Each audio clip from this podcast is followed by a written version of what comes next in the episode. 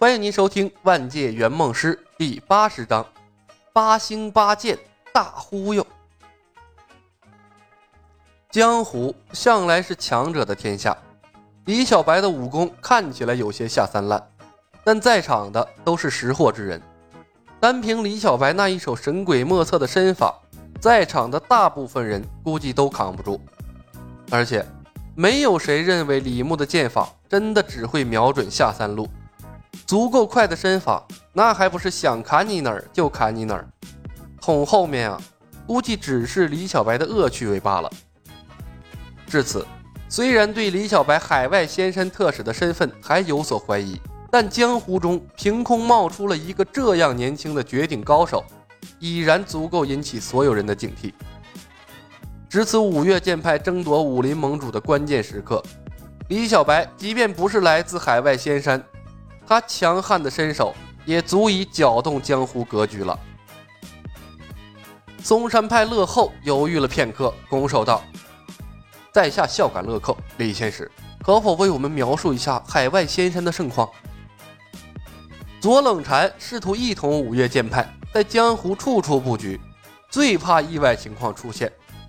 为了掌门一统五岳剑派的大业不至于出现意外，乐后急切地想搞清楚李小白的真实来历以及他出现在此的意图。乐师兄问得好。李牧正愁没办法把话题引回来呢，乐后就递过来了个台阶，真是好人一个。他朗声一笑，哈哈哈！海外仙山传凤自秦，生活在仙山之人尽皆崇武，因此武学之道昌明，百花齐放。在海外仙山，把武学之道分为甲、乙、丙、丁四组，以甲组最高，丁组为末流。重新吸引了所有人的注意力。李牧微微一笑。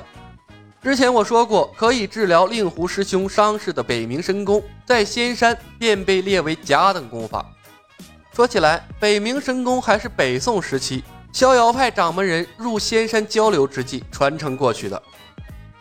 众人哗然，尤其是令狐冲，更是陷入了沉思。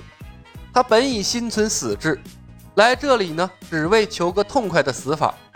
但陡然听到了除了易筋经之外，还有其他可以救助他的方法，心思啊顿时活泛了起来。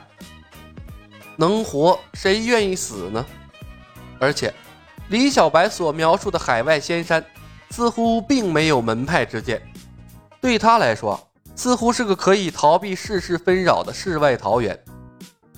乐后又问：“那李仙使，除了北冥神功之外？”同列甲等功法的还有其他吗？李牧说来说去，一直围绕着北冥神功，仍然打消不了乐后的疑虑。李牧看了他一眼，笑着说道：“还有海纳百川、至刚至阳的九阳神功，练成之后内力生生不息，百病不生，诸毒不侵，专克所有寒性和阴毒内力。”乐后脸一黑，这感觉被针对了呀！嵩山派掌门左冷禅修炼的就是寒冰真气呀，这尼玛听李小白的意思，被九阳神功完克呀！这要是谁学去了九阳神功，那嵩山派还他妈混不混了？李少侠，寒冰属性的甲等功法可有？一个嵩山弟子不死心的问。当然，玄冥神掌掌力极寒。重者身陷绿色掌印，寒毒入体，痛苦难当。但玄冥神掌充其量啊，只属甲等下。真正可和九阳神功相提并论的，当属至阴至柔的九阴真经。九阴真经号称天下武学总纲，是两宋年间一代奇人黄商所创，收录于仙山藏经阁之中。大理段家曾带去海外的六脉神剑，名为剑法，实非剑法，乃是剑气从手太阴、阳明、少阳、少阴等六脉激射而出，隔空杀敌，非内力不深者无法练习而成。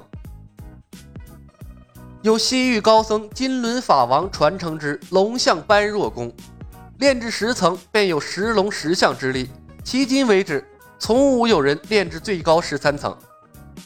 李牧在亭子里侃侃而谈，像开新闻发布会的大佬，又像电视购物主持人，意气激扬，口沫横飞呀。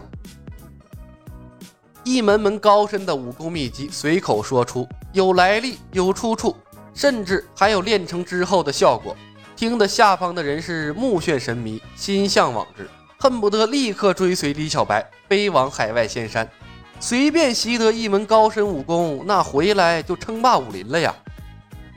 和海外仙山的武功比起来，他们现在修行的功法，那就是花拳绣腿、三脚猫的功夫，不值一提了呀！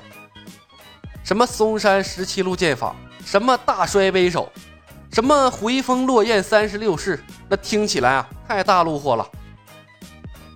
哎，中原武学竟没落如斯吗？不知不觉间，许多人竟自惭形秽起来。李牧回头看了眼听得入神的向问天，说道：“向右使，前明教教主历代传承的乾坤大挪移，被张无忌教主留在了海外仙山。以向右使的资质，可去海外仙山。右使若有心，倒是可以去学了回来。”向问天呼吸一滞，豁然抬头看向李牧。他是日月神教的光明右使，对明教的典故自然有所了解。当年明教惨遭朝廷打压，四分五裂，不得不改名为日月神教。但许多关于明教的典故却传承了下来，失传已久的乾坤大挪移自然也在典故之中出现过。他也是偶然翻阅典故，才得知乾坤大挪移的存在，没想到被李小白一口道了出来。自此，对他的海外仙使身份马上信了几分。既然得到了李牧的邀请，向问天马上动心了。他思考着，等救出任我行之后，一定要随李小白前往海外仙山一趟，把神教失传的武功都找不回来。那样的话，神教昌盛指日可待。当然，在场之人也有神志清醒，没有被李牧忽悠瘸的。泰山派一长须道人高声道：“李少侠，你说了许久，尽是从中原流传过去的武功，呃，不曾听你说过一本海外仙山的武学呀？该不会是没有吧？”这位道长，李牧笑眯眯地看向了那道人。李某之所以说些中原武学，无非是向大家证明百年一交流之事所言非虚罢了。我海外仙山武学昌明，海纳百川，人人皆以开创出一份独有的武学之道为荣，又岂会没有自身的武学？他面向南方，轻轻一拱手：“我师尊白云城主叶孤城的天外飞仙，便是天下剑法的集大成者，一剑击出，无瑕无垢，辉煌之极。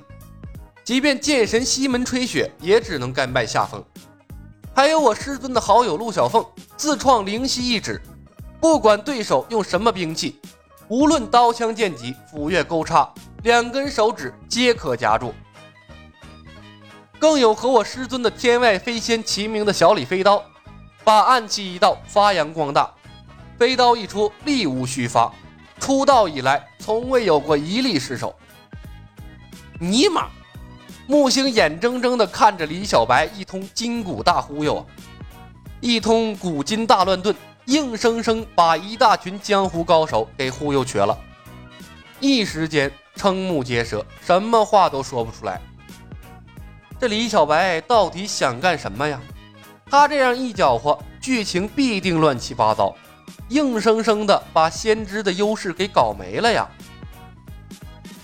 本集已经播讲完毕。感谢您的收听。